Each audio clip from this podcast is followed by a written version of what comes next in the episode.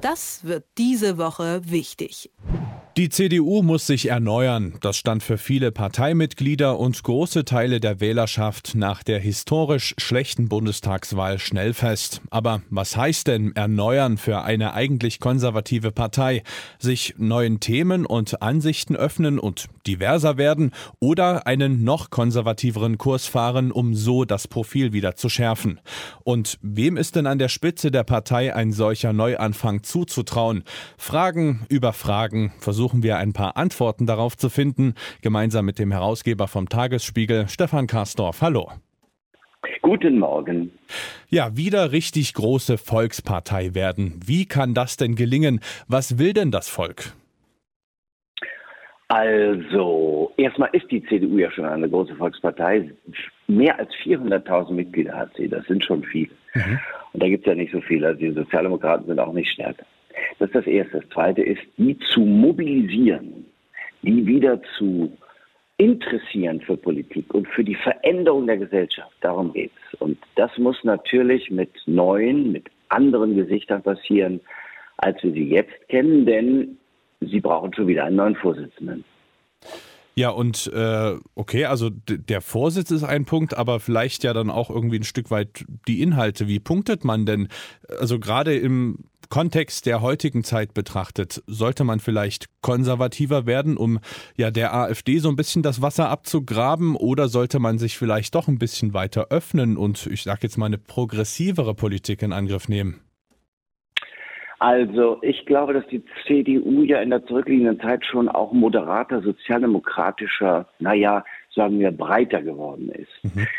Konservativer kann heißen, und das wird dann falsch verstanden, rechts zu sein. Und rechts, da steht die AfD. Das ist ja landläufig immer so eine Vermischung von Ausdrücken. Also konservativ ist gleich rechts. Nicht notwendigerweise, denn man kann auch konservativ in strukturkonservativ und wertkonservativ unterteilen. Mhm. Was die CDU schaffen muss, ist die Breite in der Mitte zu schaffen. Das heißt, wenn sie sagt, sie sei konservative, dass die Menschen nicht gleich denken, sie werde rechts und wolle sich zur AfD hin entwickeln. Nach links hin heißt es dann immer gleich, um Gottes Willen, wie kann eine konservative Partei oder auch liberale und in diesem Fall auch soziale Partei, wie kann die denn jetzt in die Richtung der Sozialdemokraten oder gar der anderen, der Linken sich entwickeln. Nein, es geht um eine, und das ist keine Chiffre allein, mhm. es geht um eine konservative, aber Volkspartei der Mitte. Und die Ränder zu beschreiben, das ist das Intellektuelle und das Schwierige daran. Es gibt eines links der Mitte und eines rechts der Mitte, was man Mitte nennen kann. Und das ist halt eben ein, wie ich denke, intellektuelles Problem der CDU, weil sie sich über Jahre darüber keine Gedanken gemacht hat. Sie hat einfach Regierungspolitik gemacht. Die ist eher nicht links und eher nicht rechts, sondern die ist pragmatisch und in aller Regel so, dass sie zu, Probleme zu lösen versucht. Das, ja, das bedeutet aber nicht, dass man als Partei kenntlich ist. Da ist man mehr als Person kenntlich. Da ist Angela Merkel, die bisherige Bundeskanzlerin, natürlich immer auch als Person diejenige gewesen, die Partei zusammengehalten hat. Heißt aber nicht, dass die Partei selber selber für sich gewusst hätte, wer sie ist. Das heißt also, wenn ich dich richtig verstehe, ist dann gar nicht so richtig die Frage, ob man jetzt einen Kurs Mitte links oder Mitte rechts einschlägt, sondern wie schaffe ich es, genau die Mitte wieder zu treffen, oder? Exakt, exakt. Also, das klingt nur akademisch, mhm. ist es aber gar nicht. Also das Moderate ist das eine. Das ist auch notwendig, um die Positionen miteinander zu versöhnen, sonst kannst du keine Politik machen. Das ist das eine. Das andere ist aber, dass die Partei wissen muss, wo sie, wo ihre Mitte ist. Also wer sind wir? Sie wollte ja immer konservativ, liberal und sozial sein. Das klingt ja schon auch sehr weit.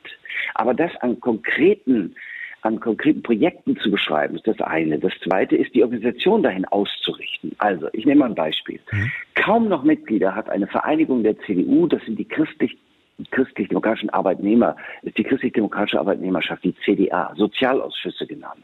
Die haben kaum noch Mitglieder. Das war früher eine machtvolle Organisation mit mehr als 30.000 Mitgliedern. Da gab es im besten Namen wie Norbert Blüm, lange Jahre auch Minister. Sie brauchen solche Vereinigungen, um sich ihrer selbst zu vergewissern. Auf der anderen Seite ist dann eben die Mittelstandsvereinigung, Mittelstandsunion. Da muss man auch wieder zusammenführen. Und das ist dann nicht notwendigerweise rechts, aber konservativ kommt ja vom Begriff konservare, bewahren. Und da geht es darum, dass man immer wieder schaut, was will ich bewahren? Und das muss sich dann möglicherweise, weil die Zeiten sich auch verändern, weil das Leben da draußen anders wird, verändern.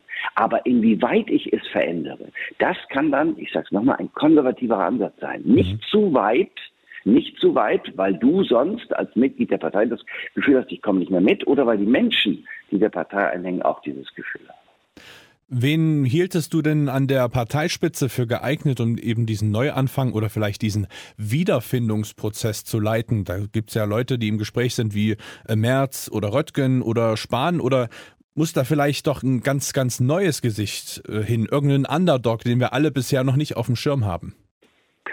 Ja, der Chef der, sagen wir, Mittelstands, interessierten Mittelstandsvereinigung, ein Wirtschaftsfachmann namens Carsten Lindemann, der ist ja auch schon bekannt, ist stellvertretender Fraktionsvorsitzender. Das ist sicherlich so ein Typ.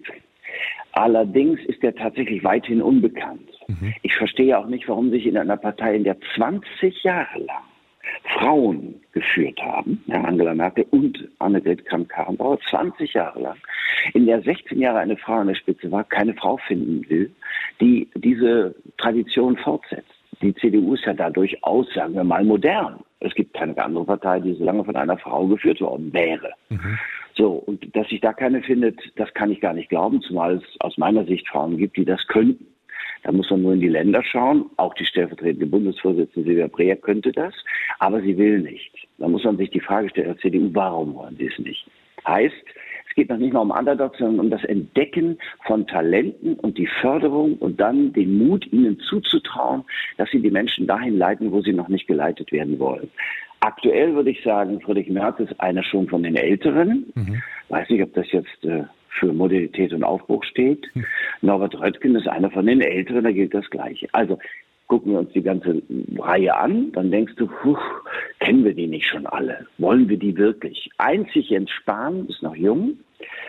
Und die Frage ist, ob er ein Team zusammenstellen kann, das ihn unterstützt in dem Wunsch, die Partei zu führen. Denn er ist nicht notwendigerweise einer, der alle abholt. Das haben wir ja gemerkt. Außerdem ist er durch diese Zeit als, um, als Bundesgesundheitsminister durchaus auch beansprucht, will ich mal sagen, in seinem Ruf. Nicht alles ist gelungen. Und ob das dann für die Partei gut ist, das muss jeder für sich selbst beurteilen. Ja, du hast schon eine wichtige Frage gestellt. Wen wollen wir denn da an der Spitze haben? Und das ist ja auch, denke ich, eine ganz wichtige Frage, die sich immer wieder die Mitglieder stellen. Und jetzt soll ja nun mehr Mitgliederbeteiligung möglich sein. Ist denn das für so einen Findungsprozess gut oder führt das nach außen hin nur zu noch weniger Geschlossenheit als ohnehin schon? Also da denke ich jetzt an die SPD. Da hat man sich ja damals über das Vorsitzcasting ziemlich lustig gemacht. Ja, also die haben ja einen, also da kommt es auf die, sagen wir mal, Steuerung an. Die haben ja einen klaren Weg vereinbart und das ist gut. Sie haben ein klares Verfahren, noch besser. Und sie versuchen außerdem auch noch den, sagen wir so, die Zahl der Bewerber nicht so groß werden zu lassen, dass nachher äh, unendlich viele Schlachten notwendig sind. Denn das führte natürlich auch zu Verletzungen. Nein, ich finde es ganz gut. Außerdem es ist in diesen Zeiten so, du musst die Mitglieder beteiligen.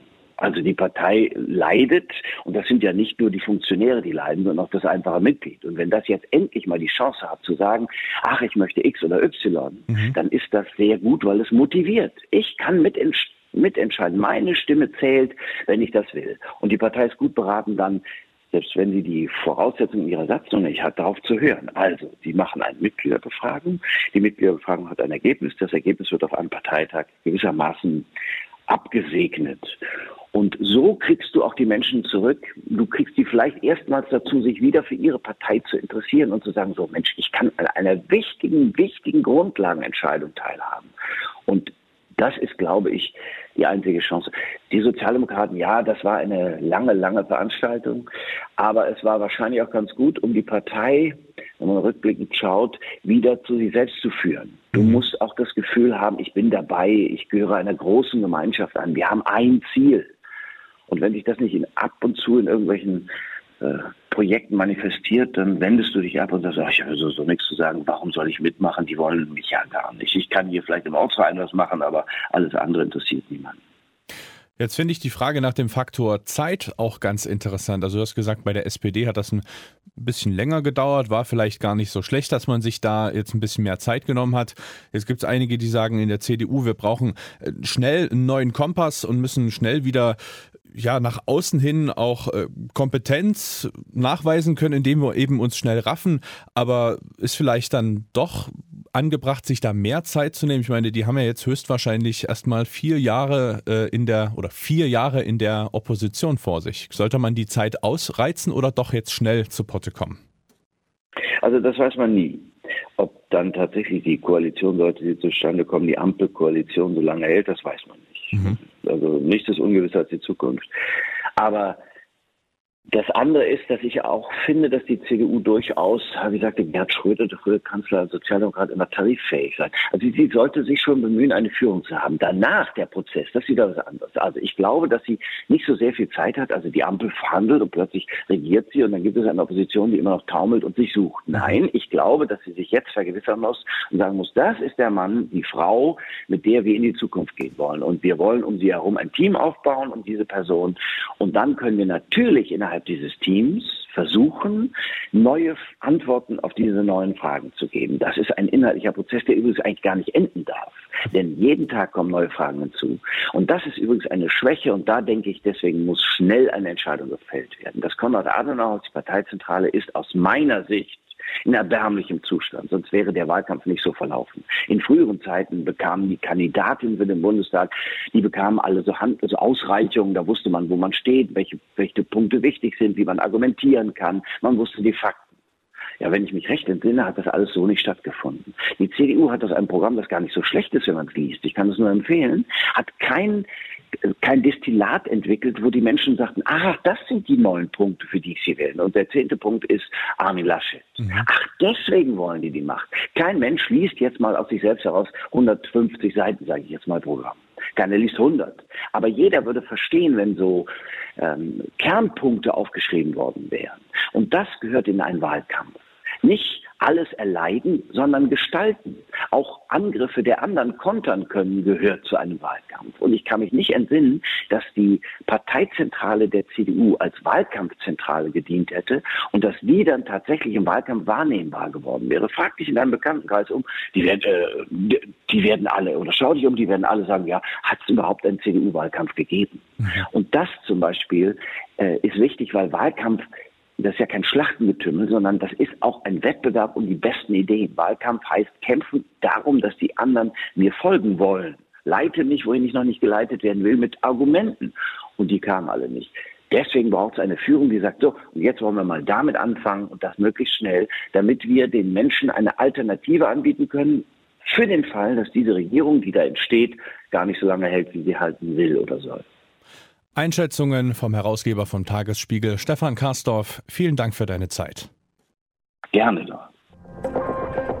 Das wird diese Woche wichtig.